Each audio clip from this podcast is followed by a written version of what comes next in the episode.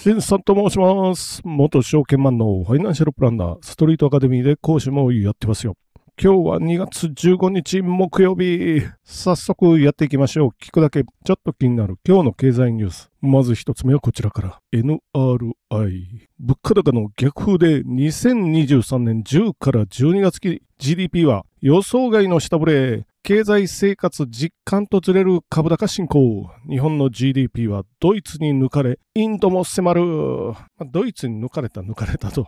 テレビでやってんのかな？なんですけど、まあ、ちょっと違う視点からということで、10、10 12、23年全体はもう抜かれたようなので、ちょっと読みましょう。内閣府が2月15日に公表した2023年10から12月期の GDP 統計、実質 GDP は前期比マイナス0.1%、前期比年率マイナス0.4%と予想外に下振れ、2四半期連続でのマイナス成長となった。事前予想の平均値は前期比年率プラス2点、前期比年率プラス1.2%程度だった。ということで、結構乖離してるな、これは。プラス1.2予想がマイナス0.4なんで、まあ、アメリカのようなガチの数字かな。今まではね、今までっていうか、まあ、結構頻繁に相場やってた時は、じりじり漏れてて、そんなに帰りなかったんですけど、これちょっと帰りあるぞと。最近ね、相場、デイトレとかやってないので、どんな感じか、ちょっと把握してない部分もあるんですけど、うん、これはちょっと意外な数字が出てきてますよっていうことですよね。でも株は強いですよねって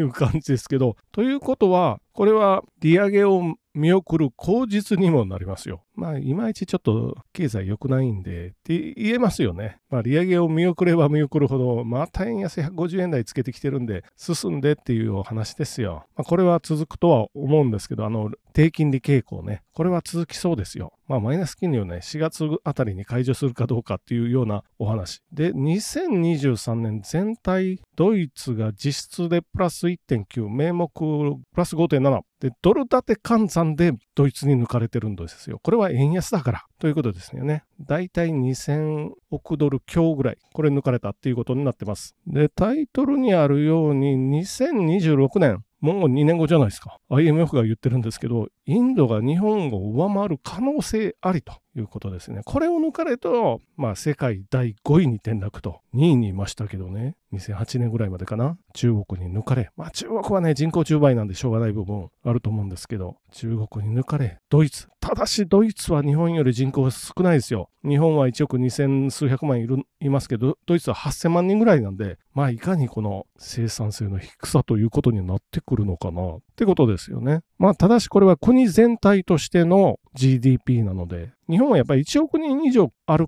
国、いる国ってそんなんないので、その1億人以上のパワーを持って、こう高度成長をやってきたんですけど、いよいよここに来て、で、1人当たり GDP で見るともう日本なんて30位ぐらい、30よりもうちょっと下かな。それぐらい落ちてしまってるので、1人当たりだとね、もう G7 に残れるのと。日本なんて G7 残ってたらダメじゃんっていうおたりお隣の国言ってますよ、韓国。代わりに韓国入れたら、みたいな一部ね、一部そういう声も出てるぐらいですよ。っていうのも2000年ですよ。西暦2000年。この時は日本は世界第2位だったんですよ。一人当たり GDP。そっからわずか二十数年で30位とかまで落ちましたよ。これは大変なことだ。歴史的に見てね、これぐらい転落した国ってあるのかなっていう、ふと思ったりもしてますよ。40代以上ぐらいの人は覚えてないですかね。経済は一流とかって言ってましたよ。で、政治は三流とかって言ってたけど、これは到底一流ではないな。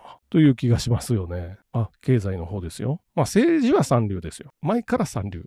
今もう三もう三流どころじゃないかもしれないです。まあ二世議員、三世議員、四世議員までいるのかな。いっぱいそういう人たちがいて、で、選挙の心配ももないし、地盤はそのまま引き継げるし、みたいな、そんな感じですよね。まあでも、そそれ自民党はじめとしますけど、これ野党がね、また、まともな人いたらいいんですけど、こう頭のおかしそうな人たちがいるんで、まだそれよりかはマシかと 思うような、これは困ったことかなと、これ経済なんとかしないと、まあでも株は上がってきたし、っていう感じでね、遅れて、株が先、経済は後で遅れてついてくることが多いぞと、希望を持ちながら次のニュースに行ってみましょう。次のニュースは日経新聞から。楽天5期連続最終赤字。前期3394億円。23年ぶり無敗に携帯事業足かせ。読みましょう。楽天グループが14日発表した2023年12月期の連結決算は最終損益が3394億円の赤字。その前の期は3772億円の赤字。まあちょっと改善。ちょっとねちょっと小幅縮小したものの携帯電話事業の設備投資が引き続き主にとなり、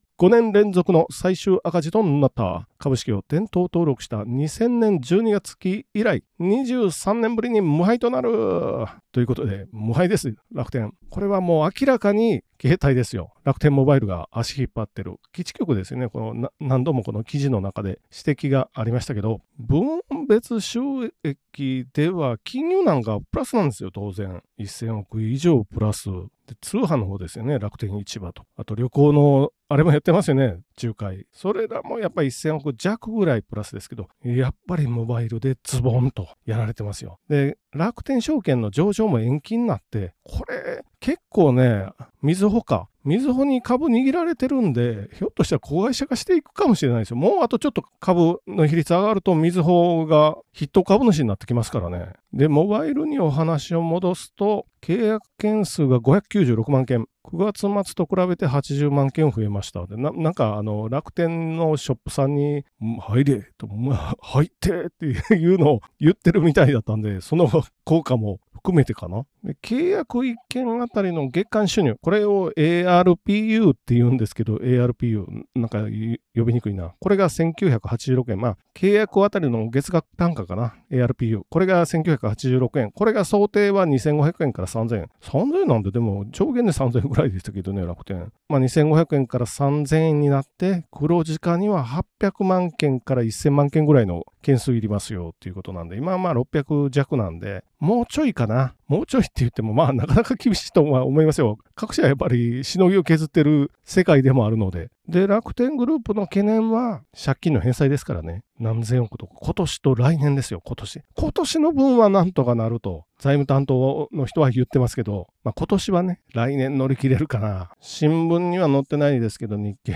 日経新聞にはね、海外で社債も発行してるんで、これがめちゃくちゃ金利高いんですよ。十何パーセント。しかも今より円高の時に出してると思うんで、為替差損が出ると思いますよ。これもどうやって手安ってしますかね？っていう感じですけどね。で、楽天は無敗転落ですよね。あの、天道公開以来2020年の無敗ってなって、これ株価下がるインパクトあるのかなと思いきや上がってます。97円高。728円ということになってますよ。あ、まだちょっと動いてるけど。まあこれなんでかなと思ったら、無敗になる代わりに1年間モバイル株主優待で出すでと言ってるんで、これかな ?1 年間使えるんなら、あ、30ギガまでね、音声データ付きって書いてるんで、使えるんなら、まあ700円台なんで、7万円ほどの株価、これは買って優待をもらうのも悪くないなっていう、そういう感じかもしれないですけどね。ただこれ、前に発表されてたんじゃないかな。まあちょっとよくわからないですけど、よくっていうか、発表した時期ですよね、この優待の。この発表した時期はよくわからないですけど、まあ楽天さん、もうはいか。まあここででもなんとか踏ん張って踏みとどまっていただかないと、また3社